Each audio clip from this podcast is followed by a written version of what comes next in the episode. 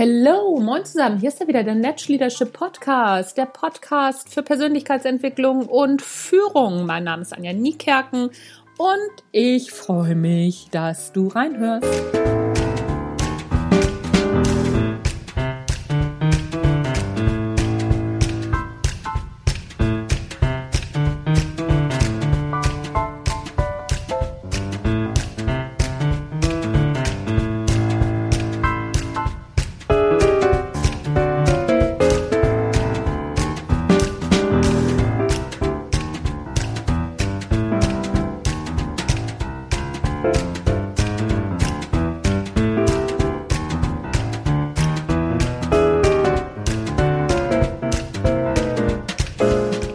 So, heute machen wir mal ein bisschen eine andere Folge.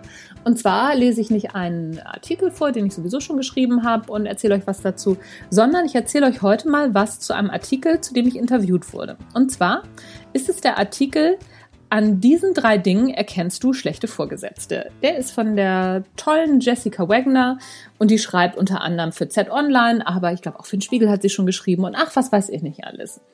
Und Jessica hat mich interviewt und mir ein paar Fragen gestellt, woran man eben, wie gesagt, schlechte Chefs erkennt und wie das überhaupt zusammenhängt, warum Chefs auf einmal nicht mehr so toll sind und ach, was weiß ich nicht alles.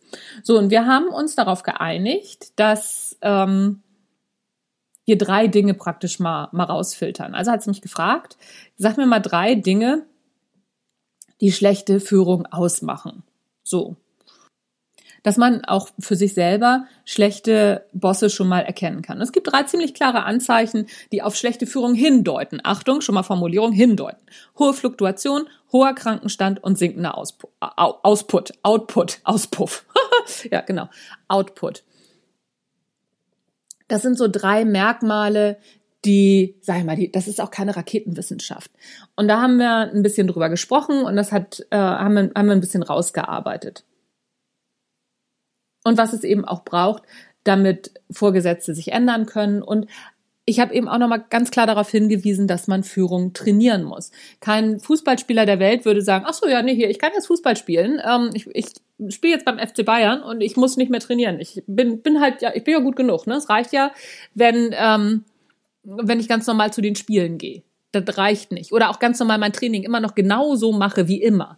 Das Training wird immer angepasst und geguckt und ne, Spielstrategien werden immer verändert. Bei Führung sind wir komischerweise so, nö, nö, ich äh, bin erfahrene Führungskraft, ich kann das schon. Finde den Fehler. So solche Sachen haben wir ausgearbeitet, aber bitte, es ist ein Artikel. Es ist ein kurzer Artikel in einem Online-Medium. Und den äh, der ist der ist veröffentlicht worden natürlich. Und ist auch also und äh, die Jessica hat ihn auch veröffentlicht auf ihrer äh, na wie heißt es? Auf ihrer LinkedIn-Seite. Und da kamen ganz viele Kommentare zustande. Also so 220 Kommentare äh, sind da mittlerweile drauf 669 Likes, das ist schon sehr viel für so ein, für so ein Fach, äh, für so ein, ja, mehr oder weniger Fachartikel, also ein Fachartikel in einem breit aufgestellten Medium. So, und dann äh, kommen da so Sachen, dann, ich wollte da mal ein bisschen mit euch drüber sprechen, was so für Anmerkungen kommen. Ja, das wären ja nicht die einzigen Fehler. Nein, es sind nicht die einzigen Fehler, es sind erstmal so die Fehler, die, die größten drei Fehler, beziehungsweise die größten drei ähm, Hinweise, die man finden kann. Es gibt noch ganz viele andere ähm, Hinweise. Dann schreibt hier jemand, langsam werde ich müde von der negativen Sicht auf Führungskräfte. Gute Führungspersonen bringen Persönlichkeit mit. Ja, natürlich. Aber darum ging das in diesem Artikel nicht. Es ging in diesem Artikel darum, wie man schlechte Führungskräfte erkennt und was schlechte Führungskräfte ausmachen. So, das war das Thema. Es ging nicht darum, so wirst du eine gute Führungskraft, das brauchst du oder ne, so, so erkennst du eine gute Führungskraft. Kann man auch mal machen. Beim nächsten Mal ist das vielleicht auch mal ein Thema. Dann schreibt jemand, ist es nicht Aufgabe, einen guten, also von einem guten HR, also Human Resource Spezialisten, die richtige Personalie zu finden. Ja, aber hängt natürlich dann davon ab, ob der Human Resource Spezialist auch wirklich gut ist in diesem Unternehmen. Natürlich. Und ganz oft ähm, entscheiden die das gar nicht. Wer aus Unternehmen kommt und das schon ein paar Mal so mitbekommen haben, hat oder äh, ganz oft entscheidet das die Führungsebene darüber. Das entscheidet nicht der Human Resource Spezialist. Der darf dann mal ein bisschen mitwählen und mal ein bisschen Expertise geben. Ganz oft ist die Human Resource Abteilung leider nur dazu verdammt, abzuwickeln und Vorschläge zu machen. Ja, Vorschläge zu machen. Also so ist es eine der äh, größten Vorschlagsabteilungen, die am wenigsten gehört werden im ganzen Unternehmen. Das ist leider meine, meine Erfahrung, ob, obwohl es wahnsinnig, wahnsinnig viele sehr gute Human Resources gibt. Bitte auch hier, das ist meine Erfahrung von vielen Unternehmen. Das heißt, nicht alle sind so. Und weiter geht's. Hier sagt jemand, ich kenne viele Leute, die in Machtpositionen sind, die keine Leader sind. Und einige Leute, die in Machtpositionen sind, die Leader sind. Ein Leader sein hat nichts mit der Macht zu tun, sondern mit der einfachen definierbaren Charakter, mit den einfachen äh, definierbaren Charaktereigenschaften, Empathie, Perspektive und die Eigenschaft, das Gefühl von Sicherheit zu übermitteln. Ja, klar, genau so ist es. Das Problem ist nur, dass Macht uns korrumpiert und Macht äh, genau diese Empathiefähigkeit auf einmal wieder zum Einschlafen bringt. Das ist nicht bei allen so, aber das ist halt so und das ist sehr gut dokumentiert. Und darüber müssen wir uns halt immer wieder im Klaren sein. Und auch wieder hier, das kann so ein Artikel natürlich nicht leisten. Und hier schreibt noch jemand, ähm, über gute Menschenführung wurde seit Jahrhunderten, tau wurden tausende Bücher geschrieben und ein Artikel mit 500 Wörtern kann diese sicher nicht näherungsweise zusammenfassen. Ja, natürlich, genau. Und das Erste, was ein guter Chef verstehen muss, ist, dass er am Ende selbst ein Diener ist. Jawohl, das unterschreibe ich sofort. Als Chef oder als Führungskraft bist du Dienstleister. Du bist Dienstleister für deine Leute. Du bereitest ihnen den Boden, dass sie vernünftig arbeiten können. Hier schreibt noch jemand, für mich ist das Führungsverhalten von Führungspersonen dann effektiv, wenn die Zusammenarbeit auf einer wechselseitigen Kommunikation gründet. Dies bedingt beispielsweise, dass die Führungspersonen ihre Vision, Entscheidungen und Vorgehensweisen durchschaubar und nachvollziehbar kommunizieren und sich Zeit für allfällige Fragen, Ideen, Verbesserungsvorschläge oder Bedenken der Mitarbeiter nehmen. Ja, natürlich. Klar, überhaupt keine Frage. Das kommt natürlich noch mit dazu. Hier schreibt jemand, schlecht ist doch einzig und allein abhängig vom individuellen Deutungsrahmen. Der eine findet autoritäre Chefs super, weil er da nicht selbst denken muss, der andere findet es begrenzend, weil er eben nicht selbst denken bzw. handeln kann. Genau, ein und derselbe Chef wird vom einen als gut und der andere als schlecht empfunden. Genau, das kommt auch noch dazu. Das ist genauso richtig. Und damit wird so langsam deutlich, wie komplex Führung überhaupt ist. Führung ist nicht mal eben dies und nicht mal eben das und nicht mal zwei, drei Kurse machen. Das ist nicht Führung. Führung ist eine lebenslange Aufgabe und Führung ist eine Passion. Führung ist eine Passion für Menschen, die Lust haben, mit Menschen zu arbeiten.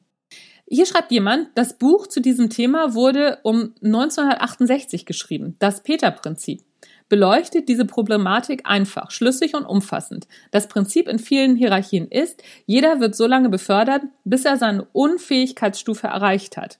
Mit diesem Prinzip lassen sich Systeme leicht bewerten. Je mehr Personen bereits in dieser Position sind, desto schneller sollten sie Abstand von dieser Firma etc. nehmen.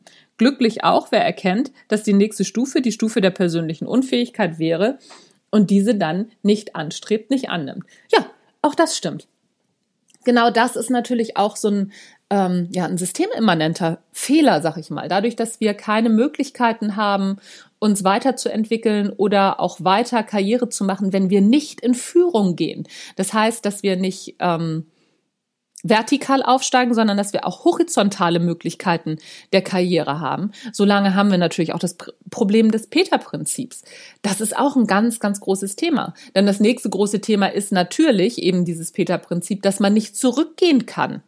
Ganz oft zumindest nicht. Gesichtsverlust und ach, was weiß ich nicht, alles gehört damit zu. Und ja, eine mangelnde Fehlerkultur ist auch noch mit Thema. Worauf ich hinaus will in dieser Folge. Führung ist wahnsinnig komplex. Und gute, es gibt ganz viele gute Führungskräfte, die sich positionieren, die auch alles richtig machen und die trotzdem nicht für jeden eine gute Führungskraft sind. Nicht nur vielleicht, weil der eine ähm, ja, sagen wir, eng geführt werden will und der andere nicht, sondern auch, weil persönliche Animositäten auch noch mit dazu kommen.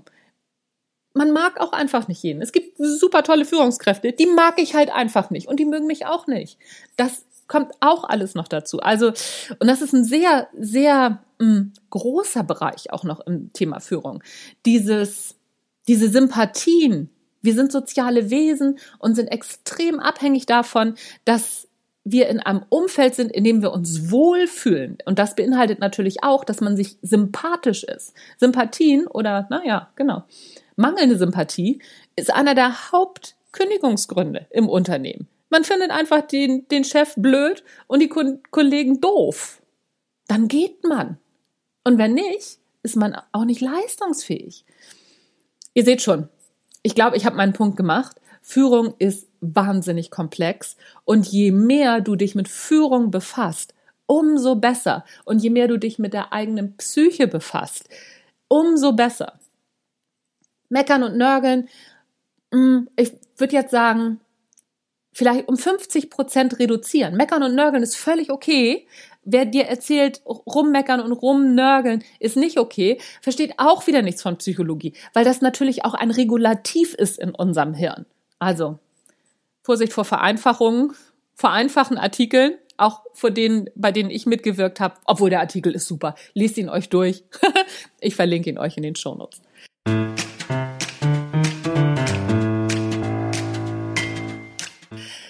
Das war's von mir für heute. Das war der Natch Leadership Podcast. Mein Name ist Anja Niekerken. Ach so, genau. Und ich habe noch was vergessen. Äh, die Montagsmotivation wird ab sofort leider nicht mehr äh, ja, da sein, online gehen, sondern es gibt nur noch die Mittwochsgedanken und die Sonntagsfolge ist ein ganz einfaches äh, Thema. Ich schaffe es zeitlich einfach nicht mehr. Nee, mal im Ernst, ich krieg's zeitlich einfach nicht mehr gebacken. Vielleicht zum Herbst wieder, aber jetzt den Sommer machen wir es mal ohne Montagsmotivation, sondern nur noch die Mittwochsgedanken und die Sonntagsfolge. Ich sehe auch zu, dass ich mal wieder ein paar gute Interviews an Start kriege. Ist auch alles wieder nicht so einfach. Oh, jaul, jaul. Aber manchmal muss ich halt auch jaulen. So, das war's. Mein Name ist Anja Niekerken. Ich freue mich, wenn ihr das nächste Mal wieder reinhört und das wird am Mittwoch sein. Tschüss, bis dann.